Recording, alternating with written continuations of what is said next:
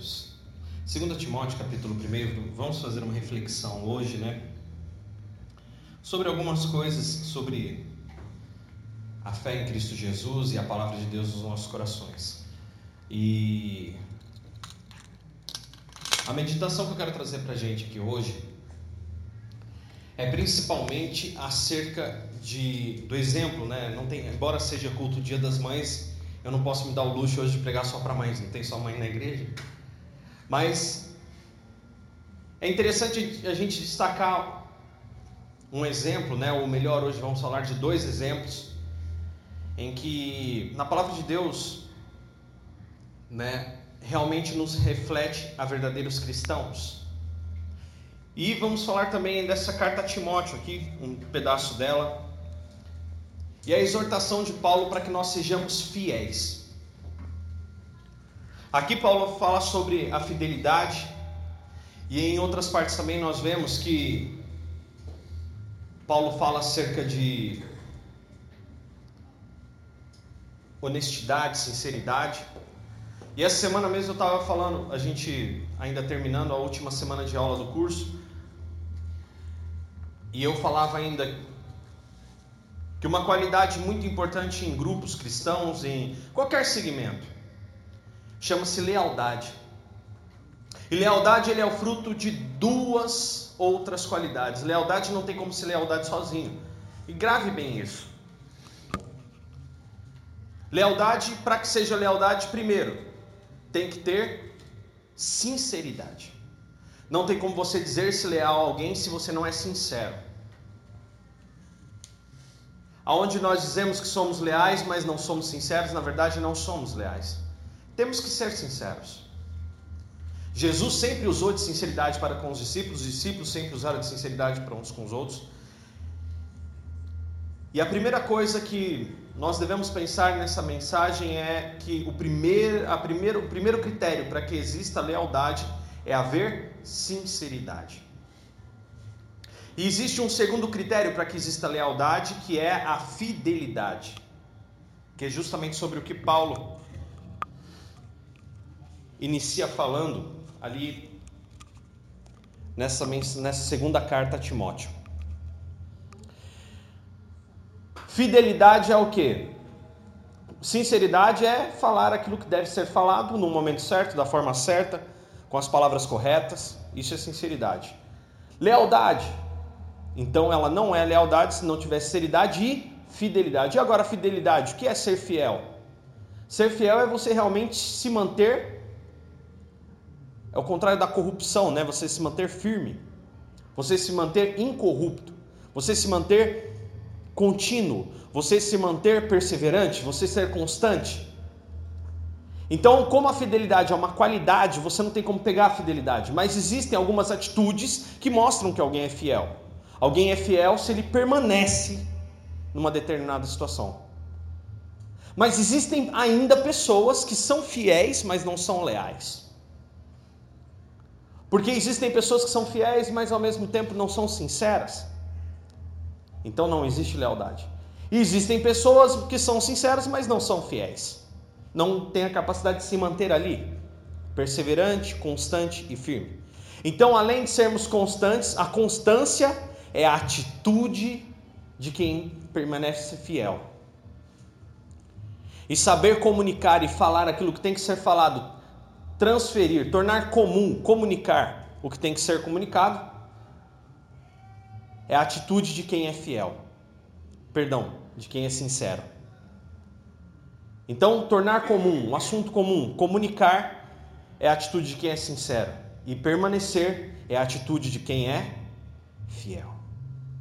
E aí Paulo hoje ele começa falando sobre o ânimo, porque manter-se fiel muitas vezes não é uma coisa muito fácil, e também ser sincero muitas vezes não é algo fácil também. Mas vamos meditar aqui em 2 Timóteo capítulo 1, versículo 3, porque no meio desse trecho nós vamos ver uma citação muito importante, a qual para nós hoje é o que nós vamos realmente precisar. Todos acharam 2 Timóteo, capítulo 1, versículo 3? Diga amém.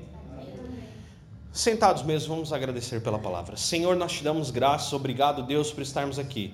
Pai, em nome de Jesus, que o teu Santo Espírito venha sobre as nossas vidas agora nos fazendo lembrar as palavras que temos que lembrar, nos lembrar daquilo que temos, Senhor Jesus, para aprender aqui. Que o Teu Santo Espírito venha semear em nós agora palavras de obediência. Nos arrependemos de todo pecado, limpa-nos, purifica-nos, transborda-nos e santifica-nos para o Teu nome e para a Tua glória. Deus, em nome de Jesus, estamos aqui reunidos em Teu nome hoje para aprendermos e sairmos daqui consolados, exortados, mas ainda mais dirigidos, ó Pai, pela Tua palavra, que saiamos mais servos do que entramos através dessa palavra e dessa mensagem hoje, em nome de Jesus, aquele que vive e reina para sempre. Amém e amém. Você pode dizer glória a Deus por isso? 2 Timóteo capítulo 1, versículo 3 diz assim, o apóstolo Paulo, Dou graças por você, Timóteo, ao Deus que sirvo com a consciência limpa, como serviram meus antepassados. Sempre me lembro de você em minhas orações noite e dia Quero muito revê-lo, pois me lembro de suas lágrimas. Nosso reencontro me encherá de alegria. Versículo 5: Lembro-me da sua fé sincera, como era a de sua avó Lloyd e de sua mãe Eunice.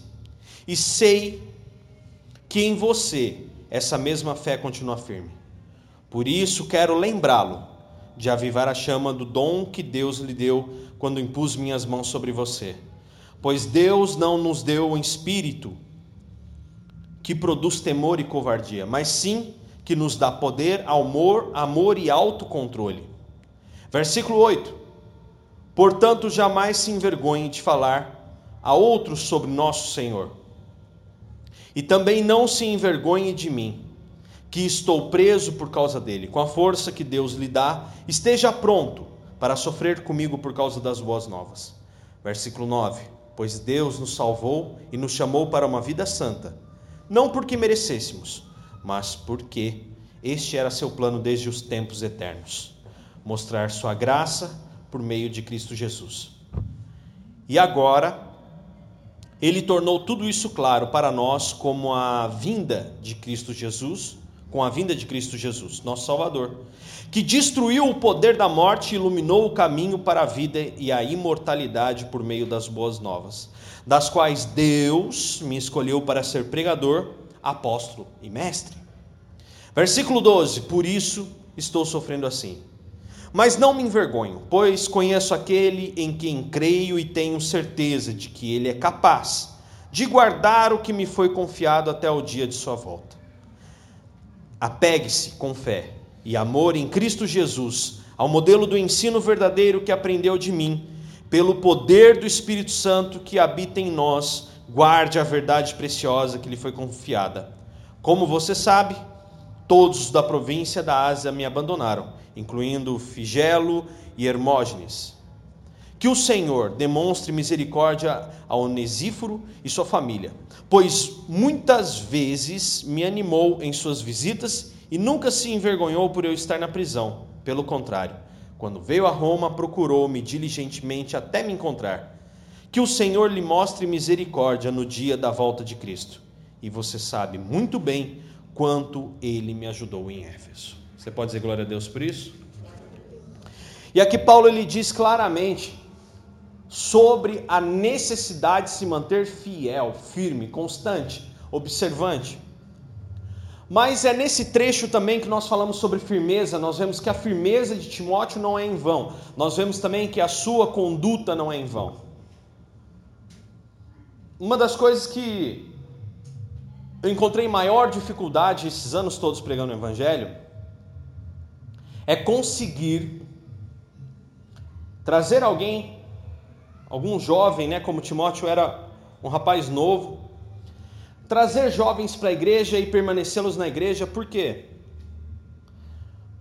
Principalmente porque nós víamos jovens com famílias desestruturadas, famílias nas quais até mesmo não confiavam em Cristo Jesus.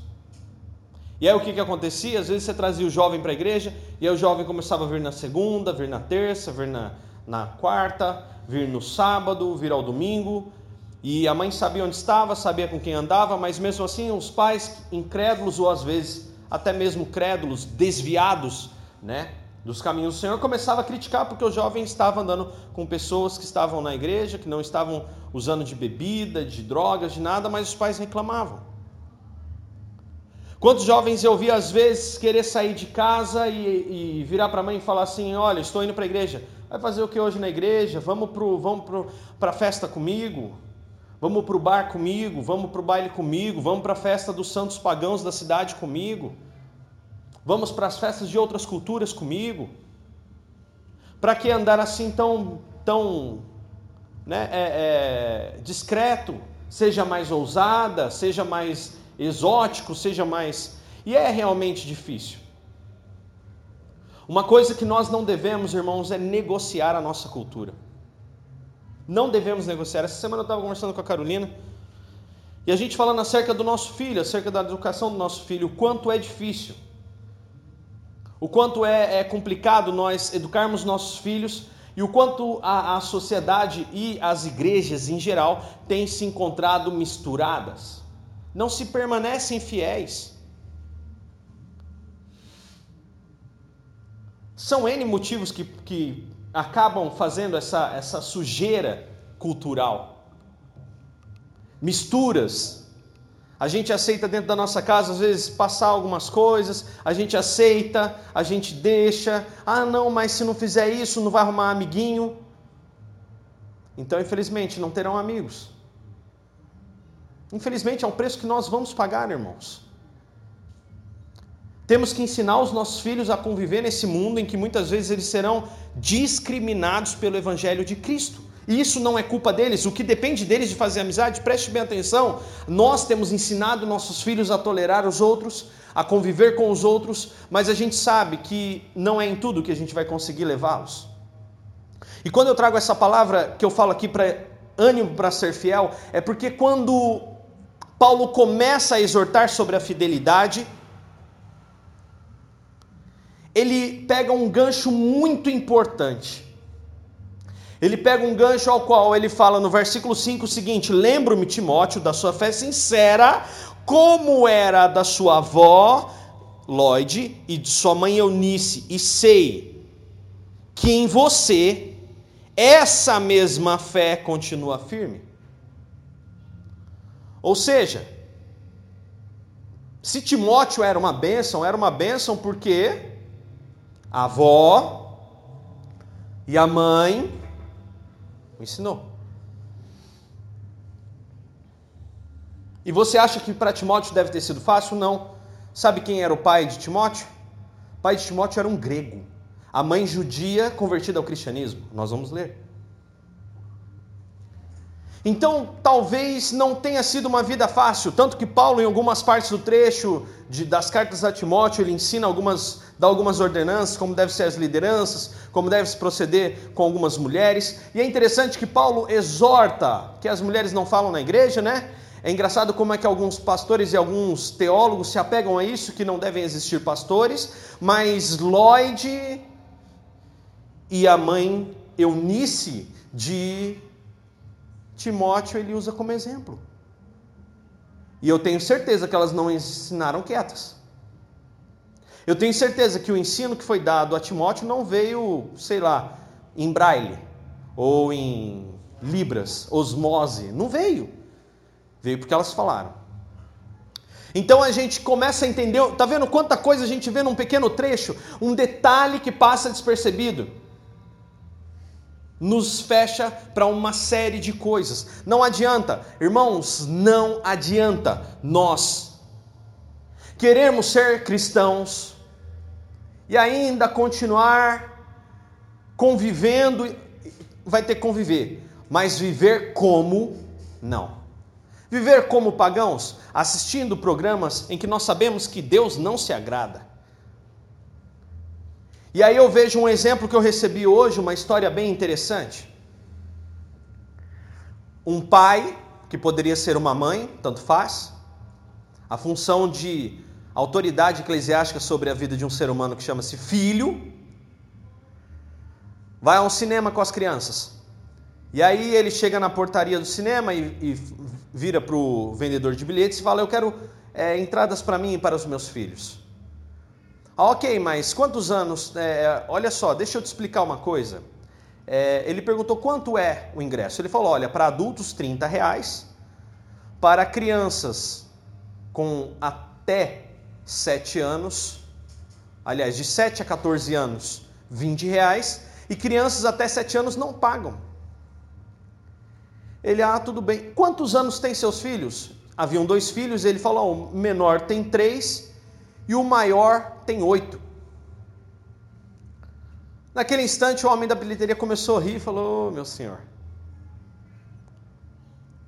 o senhor poderia ter me falado que o seu filho maior, de oito anos, tinha sete. Assim você não pagaria a entrada. Você poderia ter falado. E aí, na mesma hora, aquele homem virou para ele, um cristão, falou assim: Não, eu não poderia ter falado isso para você, porque isso seria uma mentira. Você não saberia que eu estou mentindo, mas meu filho sim. Mas os meus dois filhos iriam, iriam ver que o pai está mentindo por causa de um bilhete. E eu acredito que não são 20 reais que custa a educação e a vida eterna do meu filho. Então, uma coisa que nós devemos entender que a fidelidade e a nossa responsabilidade hoje como cristãos pais é grande. Como seres humanos é grande. Como pessoas exemplo do reino de Deus é grande. Assim como Lloyd e Eunice, a responsabilidade foi grande. Pense como Eunice não teve que ter sabedoria, porque Paulo cita elas como exemplo de fé.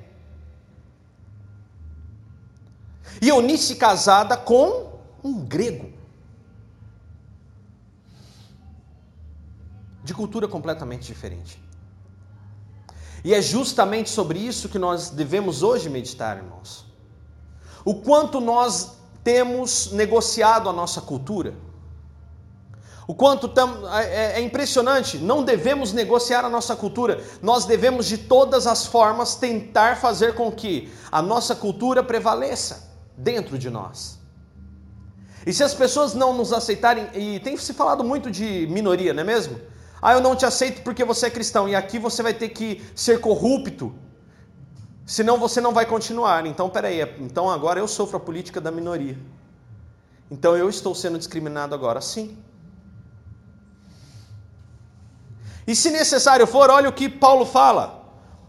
Por isso estou sofrendo assim, mas não me envergonho, pois conheço aquele em quem creio e tenho certeza de que ele é capaz de guardar o que me foi confiado até o dia da sua volta. Não se negocia, irmãos, valores da nossa cultura, principalmente com os nossos filhos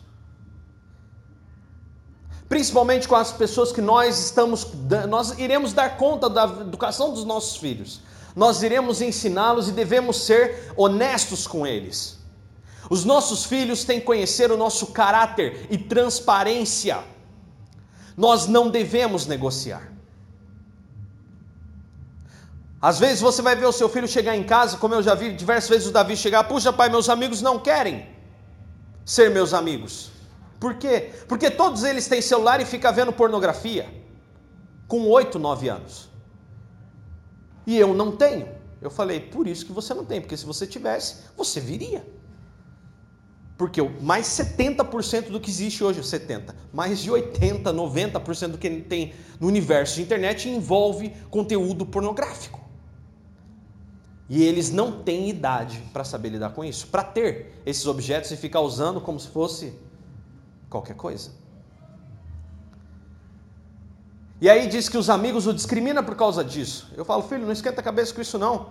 Deus prepara amigos bons para você. Não me envergonho, pois conheço aquele em quem creio e tenho certeza de que ele é capaz de guardar o que me foi confiado até o dia de sua volta. Você pode dizer glória a Deus por isso? Glória a Deus. Tem hora que ser honesto dói, viu, irmão?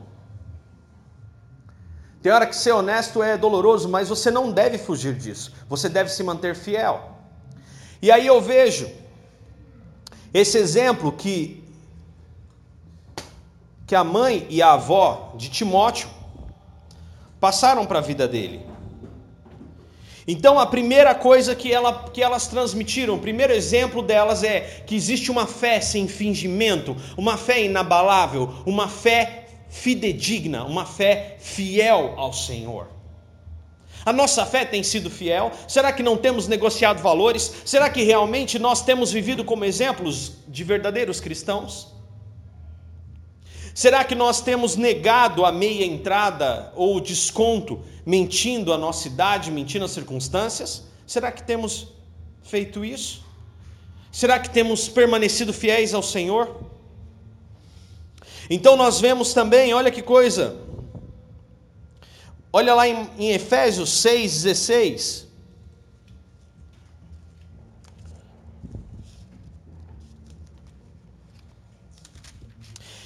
Efésios capítulo 6 e versículo 16. Em todas as situações, levantem o escudo da fé para deter as flechas de fogo maligno. O que é o escudo da fé? A fé é aquilo que te protege. Quando alguém vier e querer te ofertar algo para derrubar você, para tirar você do centro da, da, do reino de Deus, da palavra de Deus na sua vida. É a tua fé que te protege. E a fé, irmãos, não é, embora seja uma, a fé no invisível, a fé não é uma doença, como alguns ainda se encontram doentes, né? Existem alguns enganados na religião achando que tem fé. Na verdade, são religiosos. São aquelas pessoas que a gente chama até de extremistas, têm a mente cauterizada, pessoas inflexíveis. É importante a gente entender que não negociar com o mundo não é julgar as pessoas por aquilo que eles vivem, o que eles têm. É educar os nossos filhos ao nível ao qual, se o nosso filho chegar e falar assim: puxa, mas por que ele pode e eu não posso? Por que, que eu não sou todo mundo? Filho, porque você tem uma semente do reino de Deus na sua vida que foi plantada desde o dia que você nasceu. Ah, mas eu vejo outros crentes também vivendo assim. Não, não, não paute a sua vida. Ensine os seus filhos a serem diferentes, não serem melhores nem piores, mas vamos ensinar nossos filhos, vamos ensinar as pessoas, vamos ensinar aqueles que estão ao nosso redor a nossa convicção. Por quê? Porque nós sabemos em quem temos crido. Porque nós sabemos na nossa vida e no nosso coração, nós temos no íntimo do nosso coração a prova viva de que Deus é real. Nós temos experiências sobrenaturais, ao qual nos trazem ao coração a certeza daquele a quem temos servido, irmãos.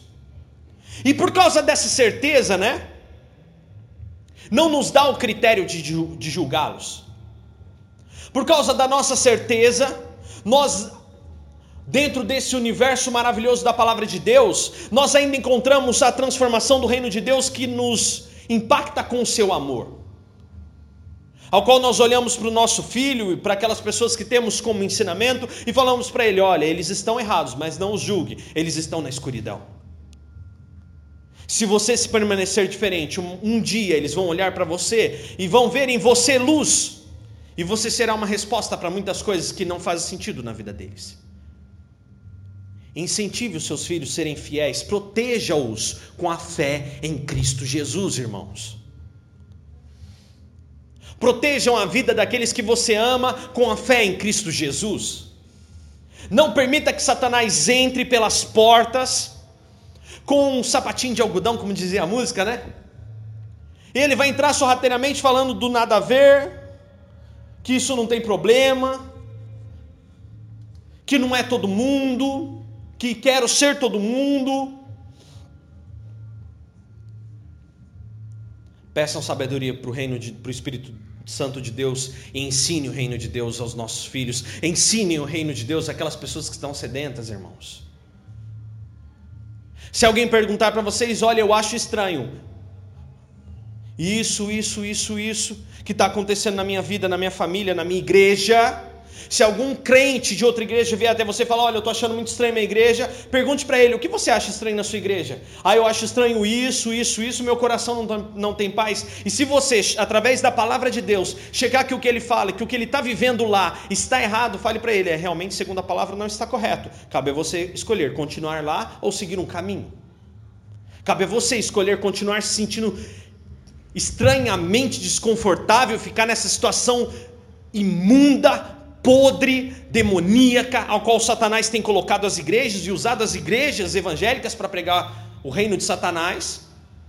Cabe a você ficar nessa igreja. Jogue essa responsabilidade da pessoa fala: olha, realmente o que você está sentindo é estranho, realmente o que você está vendo é esquisito, mas a palavra de Deus diz que a briga não é contra a carne nem contra o sangue, mas contra principados e potestades. Se você vai ficar lá, ore.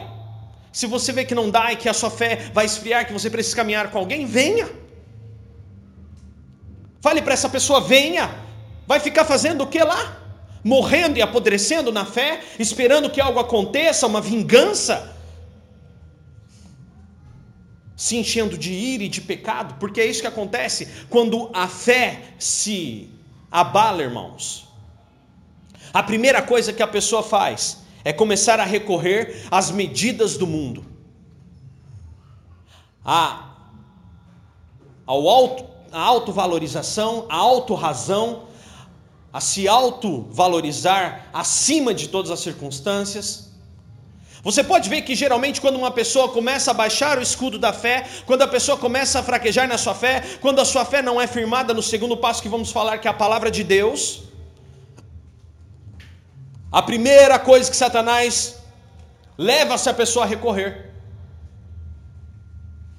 é agir como os pagãos, é agir como o mundo, é agir como os protestantes, que botam facas em portas de igreja e brigam e quebram vidros e janelas.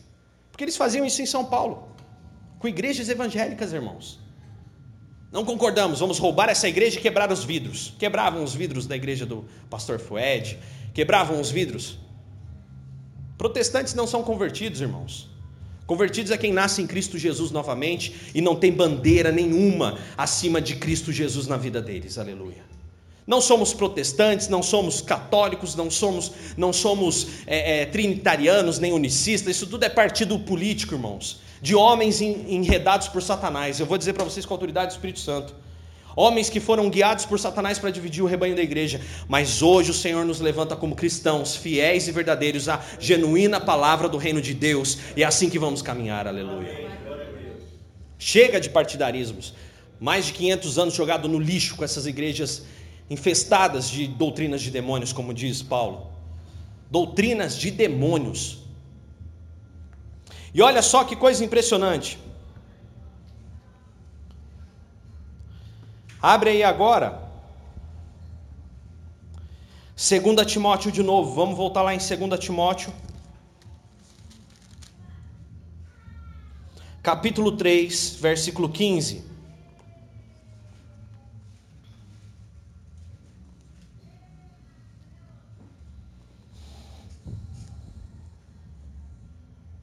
Vamos a partir do versículo 10 para entendermos. Mas você, Timóteo, sabe muito bem o que eu ensino, como vivo e qual o meu propósito de vida. Conhece minha fé, minha paciência, meu amor e minha perseverança. Sabe quanta perseguição e quanto sofrimento suportei. O que me aconteceu em Antioquia, Icônio e Listra. O Senhor, porém, me livrou de tudo isso. Versículo 12: Sim. E todos que desejam ter uma vida de devoção em Cristo Jesus sofrerão perseguições. Versículo 13: mas os perversos e os impostores irão de mal a pior. Enganarão outros e eles próprios serão enganados. Você, Timóteo, porém, deve permanecer fiel àquilo que lhe foi ensinado. Sabe que é a verdade, pois conhece aqueles de quem aprendeu. Desde a infância, e preste bem atenção agora nesse termo, desde a infância lhe foram ensinadas as sagradas escrituras, que lhe deram sabedoria para receber a salvação que vem pela fé em Cristo Jesus. Você pode dizer glória a Deus por isso? Preste bem atenção o que aconteceu com Timóteo. Desde a sua infância foi ensinado palavra. Desde a infância de Timóteo foi ensinado palavra. Sabe por que o escudo dele não baixava? Porque ele tinha palavra. E palavra não é decorar versículos bíblicos. Você saber a palavra de Deus não é saber, ah, está escrito em.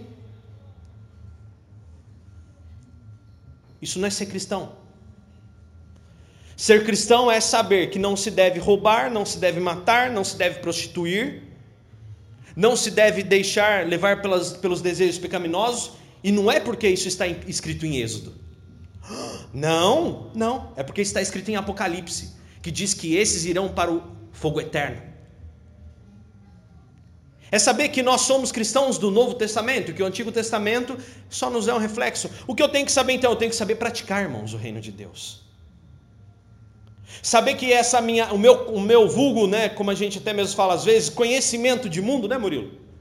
A pessoa já nasce com o espírito gritando dentro dela a todo instante, falando: olha, não roube, não mate, não faça isso. Você viu como é ruim? Você viu como é mal? Viu o sentimento mal que vem depois do pecado?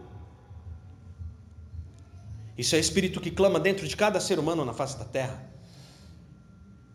Mas o filho de cristão, você cristão verdadeiro, você que ensina uma pessoa, essa pessoa tem que saber que ela sente isso não é simplesmente pelo acaso e pelo conhecimento de mundo, mas é porque existe um Deus que habita cada ser humano que existe nessa terra, às vezes sufocado e às vezes livre para poder agir, mas esse espírito está gritando dentro de cada ser humano: arrependa-se dos seus pecados. Então, nossos filhos, então nós devemos saber que não vamos roubar, devemos saber que não vamos fazer mal a ninguém, porque há um Deus que tem coisas muito mais maravilhosas, muito mais soberanas, muito mais superiores, a sentimentos. Olha, olha o que Paulo diz: você, Timóteo, desde a infância ensinar, foram ensinadas as sagradas escrituras que lhe deram sabedoria sabedoria. E quando você adquirir a sabedoria, busque o discernimento, está escrito por Salomão.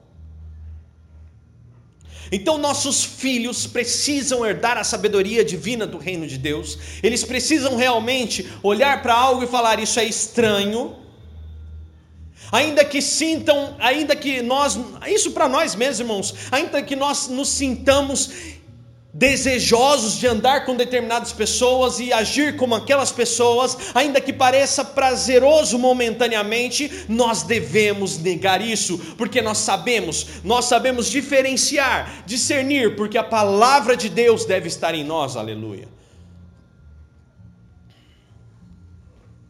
Saber a palavra de Deus, irmãos, não é decorar versículos bíblicos, torna a dizer, mas é saber que tudo que, que eu vivo eu vivo porque realmente eu aprendi com o Senhor e que o Senhor é o meu Deus e Ele tem o melhor para mim, aleluia. E devemos crer nisso, aí é onde nossa fé se permanece consolidada. Olha o que está escrito, abra lá em Deuteronômio. Isso é, um, é uma orientação para o povo hebreu.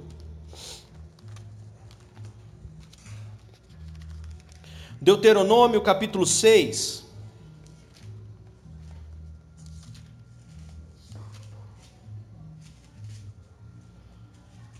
Deuteronômio 6, versículo 6 ao 9, diz o seguinte: Guarde sempre no coração as palavras que hoje eu lhe dou Repita com frequência a seus filhos. Converse a respeito delas quando estiver em casa e quando estiver caminhando, quando se deitar e quando se levantar. Amarre essas as mãos e prenda a testa como lembrança. Escreva nos batentes das portas de sua casa e escreva nos seus portões também. Você pode dizer glória a Deus por isso?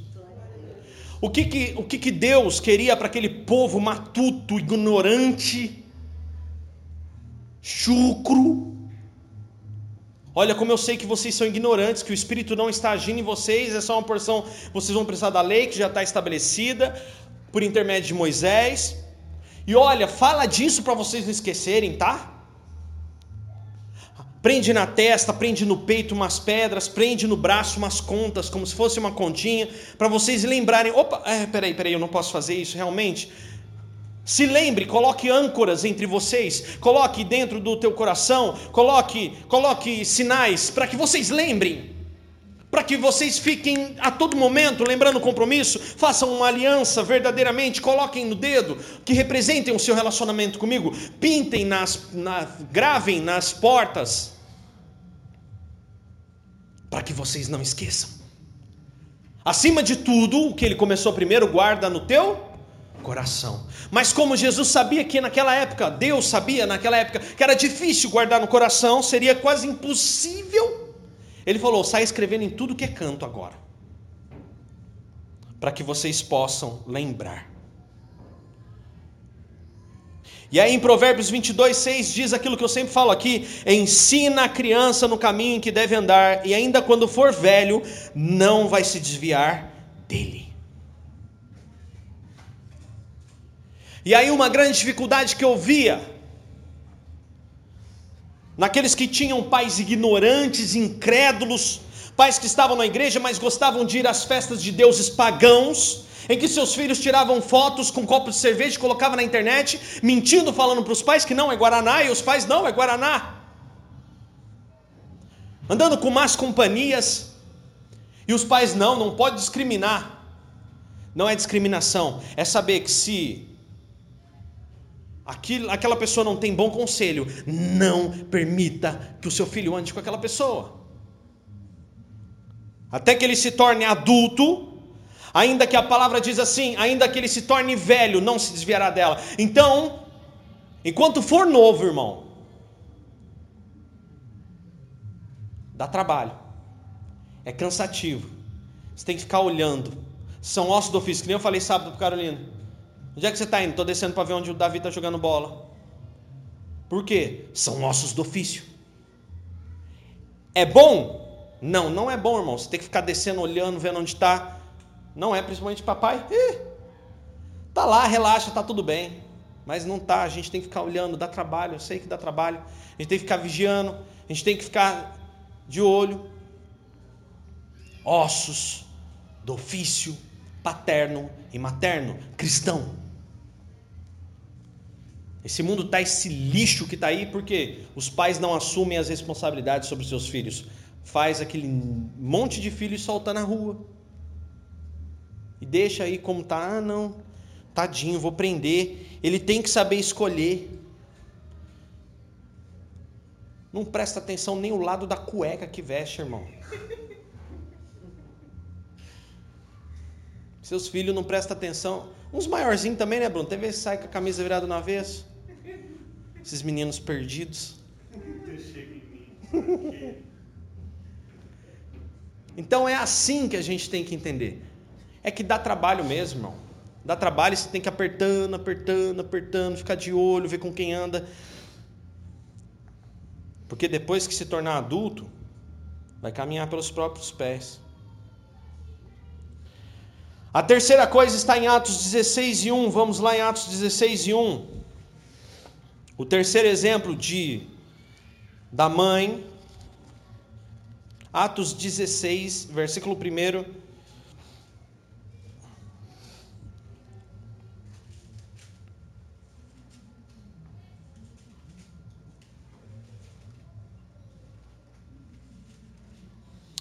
Atos 16 e 1. Diz o seguinte: Segunda viagem missionária de Paulo. Paulo foi primeiro a Derbe, depois a Listra. Em Listra, né, onde havia um jovem discípulo chamado Timóteo. Olha ele aí. A mãe desse Timóteo era uma judia convertida e o pai grego. E o pai era grego. E olha só que interessante, Quando a gente vê essa citação de Paulo aqui, falando sobre os irmãos em Listra e Icônio, eram irmãos, eram cristãos verdadeiros, que realmente tinham um testemunho de vida. Se você continuar acompanhando aí.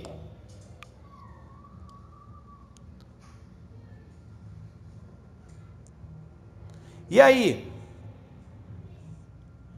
É onde nós realmente nos pegamos mais uma vez pensando sobre o nosso testemunho. E a terceira coisa que é importante: a fé inabalável, uma palavra consolidada para que essa fé não venha abalar, e o testemunho.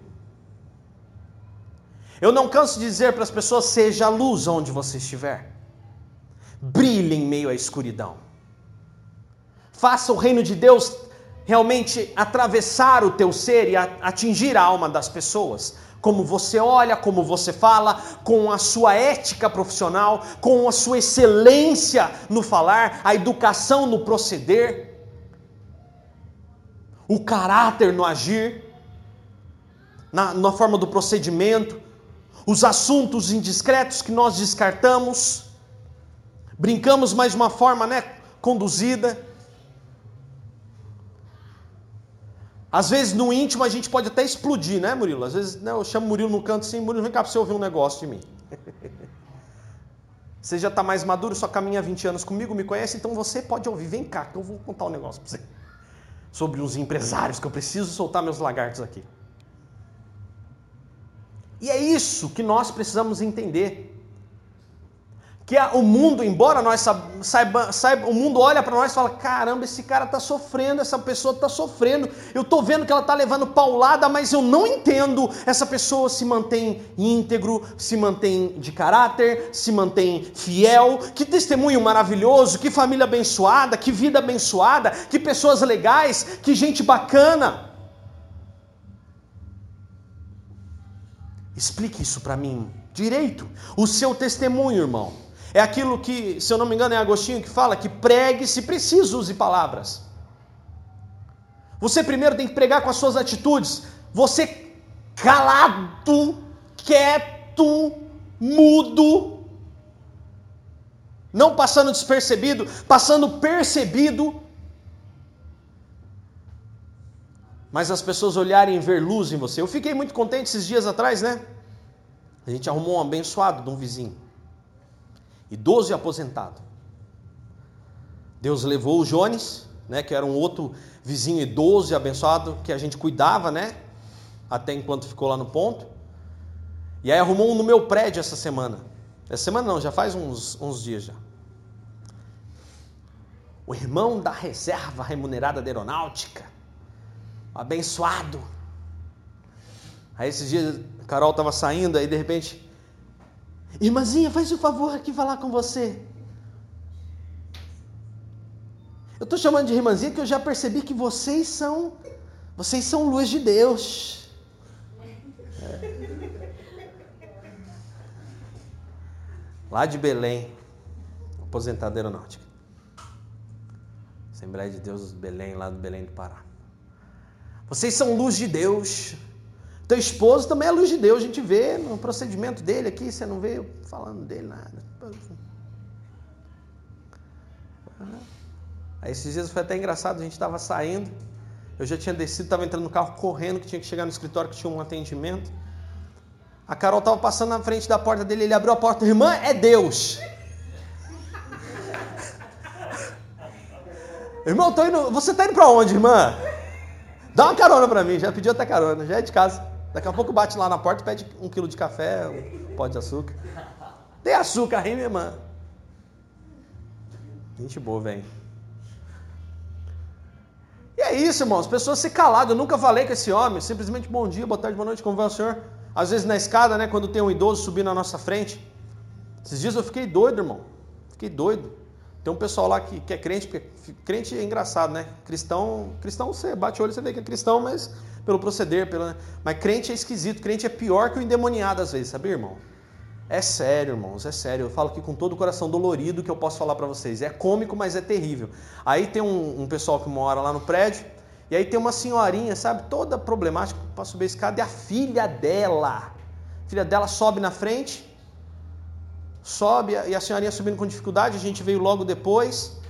Aí a senhorinha, a filha na frente, eu atrás com a maior calma, né? São, o dela é um lance só, mas o meu é dois lances escada.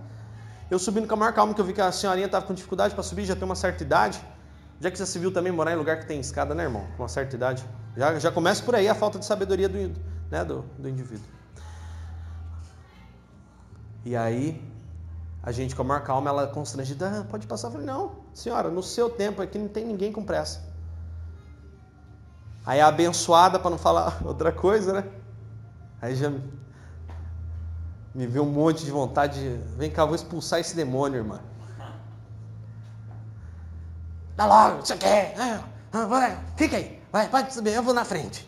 Mau humor, meu Deus do céu, uma mulher que só anda de cara feio. Parece que está de mal com o mundo. Não tem um sorriso no rosto, não dá paz do Senhor para mim. Eu achei até que me conhecia. Deve me conhecer, deve saber da minha fase cabeludo, né? E de repente, ainda que joga uma sapatada nos crentes aí desviado, né? A gente arruma, acaba. Perseguição, irmãos. Você acaba arrumando inimigos, né? Você acha que Paulo era. Eh, você acha que quem perseguia Paulo era os gregos? Você acha que quem perseguia Paulo era, o, era o, os romanos? Não, Paulo estava preso pelos romanos porque quem assistiu o filme viu. Estava preso pelos romanos porque era quem julgava, né? Na época, não era? Mas quem que foi prender Paulo com os romanos? Quem que foi o responsável lá por jogar Paulo na cadeia? O judeu. Misericórdia. Foi lá no fundo, irmãos. Então você vai ser geralmente perseguido por quem acha que, por quem acha que é cristão, irmão, porque acha que é crente. Você vai ver, a perseguição vai vir desse. Eu nunca tive um espírita que veio na porta da minha igreja fazer uma macumba para mim, nunca. Nunca. Mas crente que passava na porta da igreja rogando praga, falando que aquilo não era de Deus, parava, deixa eu falar com o pastor dessa igreja aqui, a gente, na última Copa, e se abusar essa a gente faz de novo, bota o telão aqui, assiste o jogo da Copa aqui de novo junto, tá? Já vai se programando já pra gente sonzão, tal, subwoofer, gol do Brasil, então a gente já se reúne aqui também. E aí, gente, Aí o cara me para na porta da igreja, a igreja é cheia. Quem, quem participou da última Copa com a gente lembra? A gente trazia os bêbados para dentro da igreja, as pessoas sem família, para comer, beber de graça e assistir um jogo num baita de um telão. E eles ficavam lá quietinho, né? Algum, alguns não, a maioria já morreu. Já, a maioria já morreu. Só ficou vivo aquele Jesus. Jesus está vivo, né? O Cleiton, né? Chamado Vulgo Jesus. Porque o resto parece que morreu mesmo. Tá vivo, né? Daquele jeito. O Léo e o, e o Cleiton. Então, e aí os crentes vinham, irmão, na porta da igreja xingar porque a gente estava dando comida. Eu falei, irmão, você veio aqui criticar? Olha lá. Duvido que você ia levar um deles para sua casa para assistir o jogo do Brasil. Você vai lá sentar com sua família e eles. Duvido que você vai levar. Falei na cara do irmão. Não, pastor. Irmão, dá licença, vai, vai procurar sua turma. Irmão, eu sou uma benção, mas na hora de. Né? Só Jesus, né? É, o Davi. Davi volta. Meu filho, quando encontrava o Cleito Jesus para rua, era até engraçado. Chegava na igreja, pai, vim lá do supermercado, Jesus estava lá e falou que quer falar com você. Falei, tá bom. Jesus era o apelido do Cleiton, né? É, até hoje, Cleiton Jesus. Irmãos, nosso testemunho tem que ultrapassar as barreiras. As pessoas têm que, você tem que passar e, e saber. Eu, eu morei em São Bernardo um ano, né, lá. E não foi uma fase muito fácil, financeiramente dificílima, dificílima. Fiquei meses devendo lá, às vezes, condomínio, mas quando saí de lá paguei tudo em dia, tudo certinho. E eu me lembro até hoje, né? Quando eu fui sair de lá, que eu cheguei para o rapaz e falei: Olha, vendi meu veículo, meu automóvel, vou vir aqui para pagar as contas a qual devo antes de eu ir embora, eu vou entregar o apartamento. E mesmo às vezes devendo dois, três meses ali de condomínio, o, o síndico virar para mim e falar assim: Poxa vida, hein? Uma pessoa gente boa aqui no prédio não fica mesmo, só fica uns carnes de pescoço nesse lugar. Tem que começar a fazer uma oração. Porque a gente sempre ajudou no que podia, irmão. Sempre, irmão, ser gentil, cordial, bem educado, ser uma pessoa realmente que reflete a paz de Cristo é, é obrigação nossa. É obrigação nossa. Isso daí é, é reflexo de Cristo em nós. Então, aqui na palavra de Deus diz acerca da família de Timóteo, que era uma família de testemunho. E olha só o que diz aqui, em 1 Timóteo 5,8 diz assim: que se alguém não tem cuidado dos seus, especialmente dos da própria casa, tem negado a fé e é pior do que o descrente. Então, havia aquele, né, aquela, aquela atitude na família de Timóteo. Não relata que o pai de Timóteo era convertido, aparentemente convertido, era grego, fala-se acerca dele que ele era grego, mas sabe-se que é uma família de bom testemunho.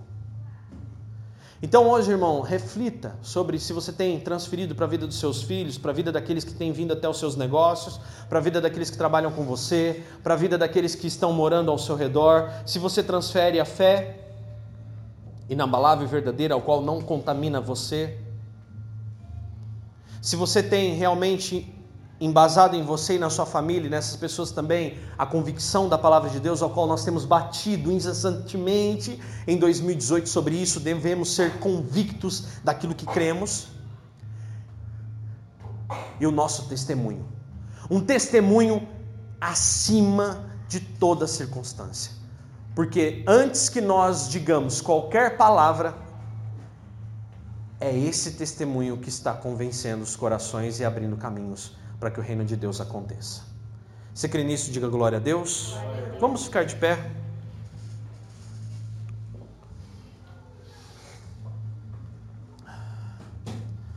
Vamos orar ao Senhor neste momento. E nessa oração eu quero que você pense aí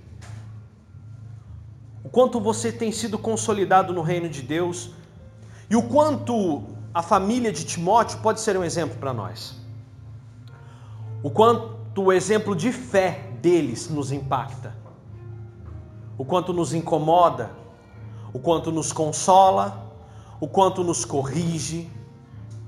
Onde temos errado?